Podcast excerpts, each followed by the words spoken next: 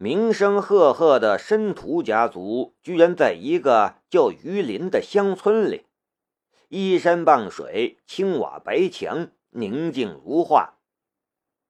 在没来之前，夏雷不敢相信申屠家居然在农村。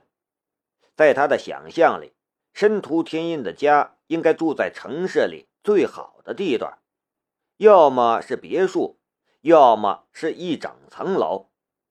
可他的家在农村，看上去也只是特别雅致而已，让人不敢相信。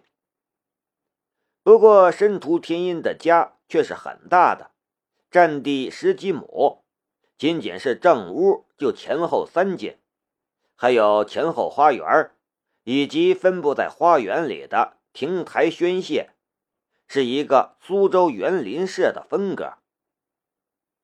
傅明美将车停在了门口，申屠天音和夏雷下了车。申屠天音领着夏雷往里走，一边走一边聊。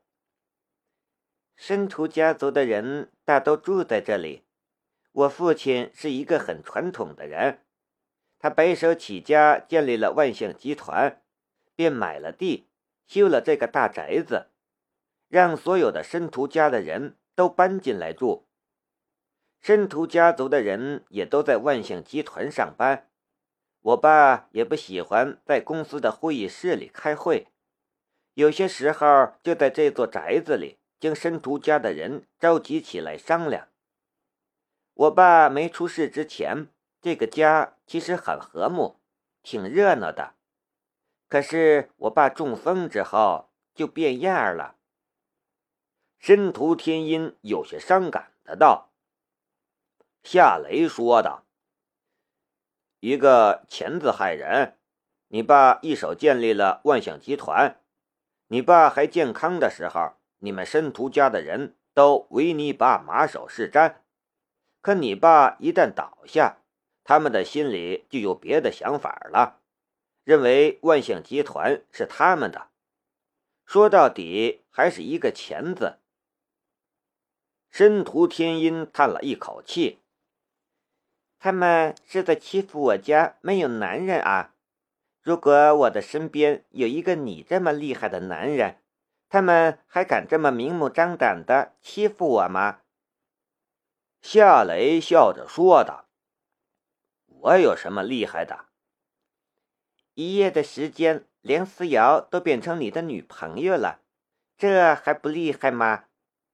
申屠天音说道：“夏雷有些尴尬的笑了笑，没说什么。”申屠义和一个女人从堂屋里迎了出来。那女人五十出头的年龄，皮肤保养的很好，白白胖胖的，给人一种富态的感觉。申屠天音低声说道。我二叔身边的女人就是他老婆汪芳，别看她身宽体盘，心眼儿却小得很，一肚子的鬼点子。我二叔很怕她，什么都听她的。啊！夏雷轻轻的应了一声，表示听见了。天爷，怎么这么迟？申屠义有些不满的道。老爷子都等得有些不耐烦了。申屠天音一回来，申屠义便用申屠家的老爷子申屠伟业给他施压了。申屠天音还没说话，申屠义旁边的汪芳便插嘴说道：“我们家天音的心思恐怕都在这位先生的身上吧？这位先生贵姓呢？”他肯定是知道夏雷的名字的，可故意这样，他似乎是在用这种方式对夏雷表明他的态度。你算哪根葱，也敢进申屠家的门？夏雷的眉头微微的皱了起来，他已经将这次登门想象的很难了，却没想到一来申屠义夫妇俩。就旗帜鲜明的摆下了战场。汪芳又说道：“天音，你男朋友怎么不说话？”申屠天音淡淡的道：“二婶儿，你想说什么？难道他是哑？”那个八字没说出口。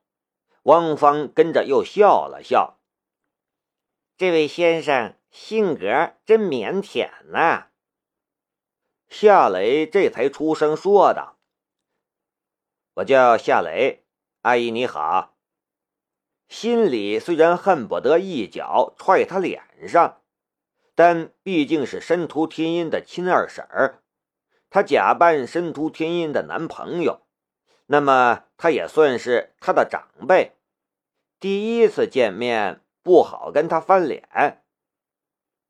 汪芳仔细打量了夏雷一眼，啧啧的道：“果然是一个帅哥，不过可惜。”夏雷忍着心中的火气，淡淡的道：“可惜什么？”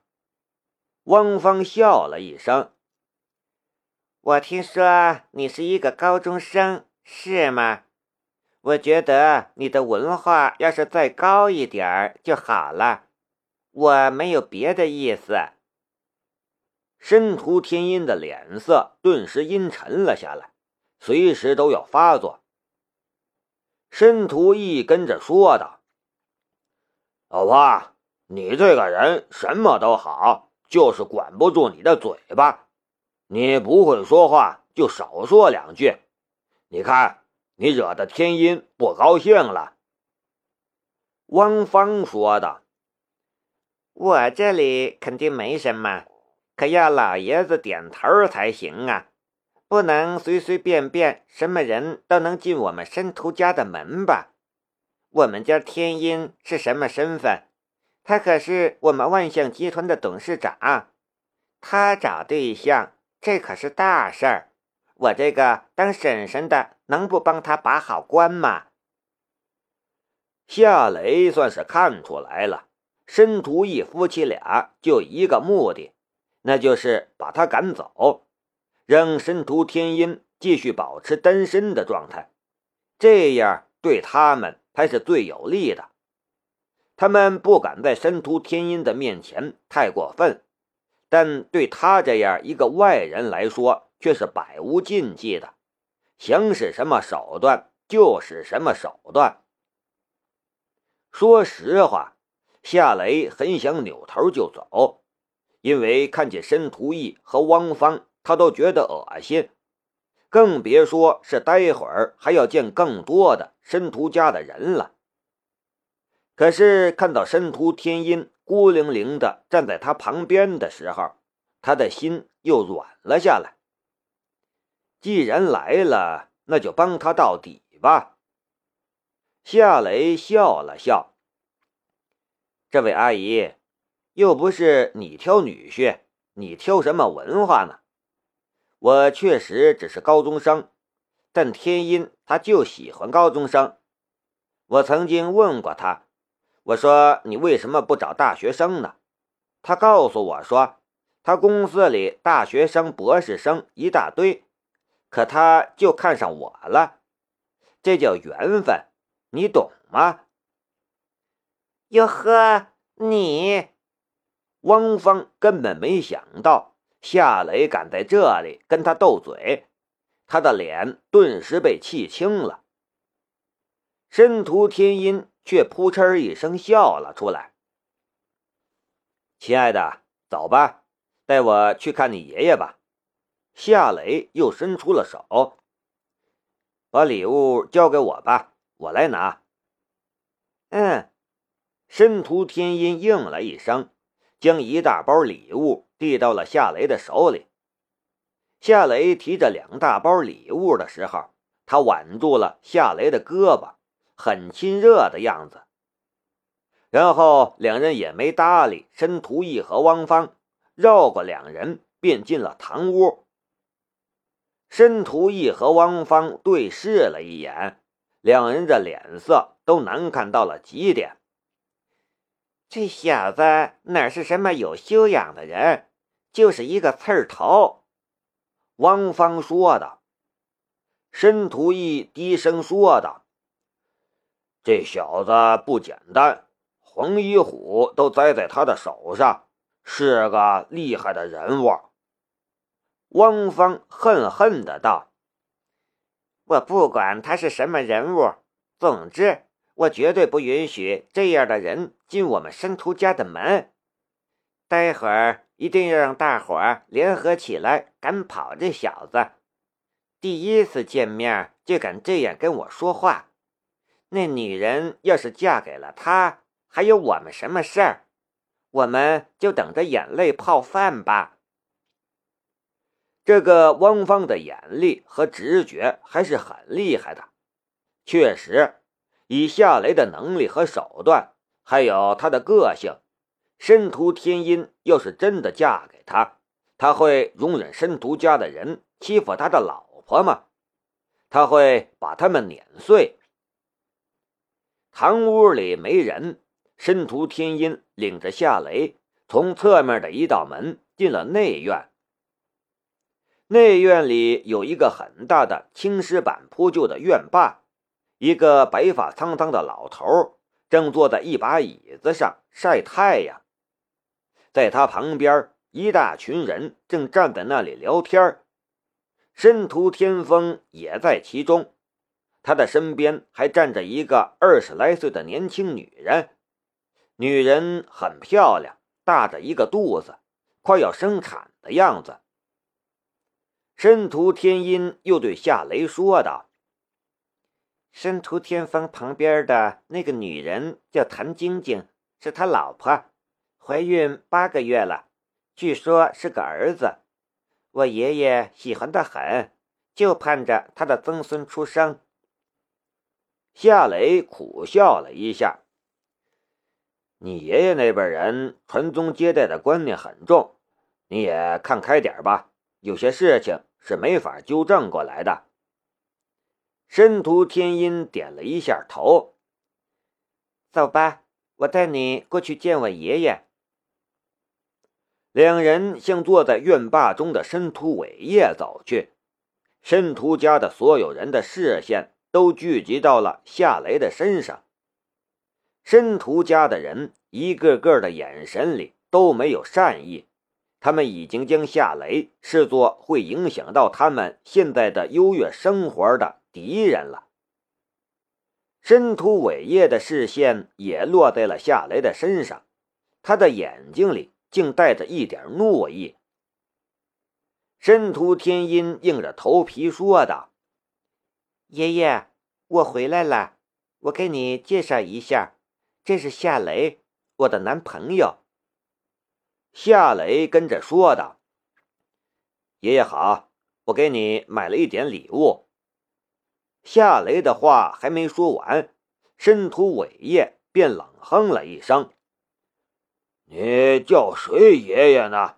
不是那关系，你可别乱认爷爷。”申屠伟业身后，一大群申屠家的人露出了幸灾乐祸的笑容。尤其是申屠天风，他笑的虽然不是最明显的那个，但他无疑是最开心的那一个。夏雷也不生气，笑着说道：“我叫错了吗？那我叫你什么呢？我叫你老爷子好吗？”申屠天风的妻子谭晶晶嘟囔了一句：“脸皮真厚。”申屠天音看着谭晶晶，后者跟着就移开了视线，也闭上了嘴巴。夏雷将礼物放在了申屠伟业的椅子旁边，申屠伟业却连看都没有看一眼。天爷，你们是什么时候的事情？申屠伟业直盯盯的看着申屠天音。一点儿也不掩饰他心中的不满。申屠天音说道：“我们在一起有好几个月的时间了，以前不确定，现在我确定他就是我这辈子要找的人，所以带回来跟你老还有叔伯婶婶们见个面，以后大家就是一家人了，早晚得见面。一家人，申屠伟业皱起了眉头。申屠天音硬着头皮说道：“嗯，我们打算在春节结婚。”哼，我还没死呢！申屠伟业的口气很冲。这么大一个事情，你怎么不问问我？不问问你的这些叔伯婶婶们？你的婚姻大事。可是我们申屠家的大事，你一个人能做得了主吗？申屠天音轻轻的咬着嘴唇，他此刻的心肯定是碎了。可她是个很要强的女人，她忍着，没有让眼泪流出来。夏雷瞧在眼里，心里也为他感到难过。这时，申屠义和汪芳从堂屋里穿了出来。爸，这小子一来就给我脸色看。汪芳一进来就告状：“我是为天音着想，就说了他是一个高中生，他就说又不是我找女婿。爸，你说这样的人怎么能成为我们这天音的男人呢？”申屠家的人顿时一片议论声：“怎么是这样的人呢？”“是啊，天音为什么会找这样的男人呢？太没素质了。”“天音要是嫁个这样一个目无尊长的人，那以后我们还能在万象集团待下去吗？”七嘴八舌，说十句八句。其实都可以用一个字概括：钱。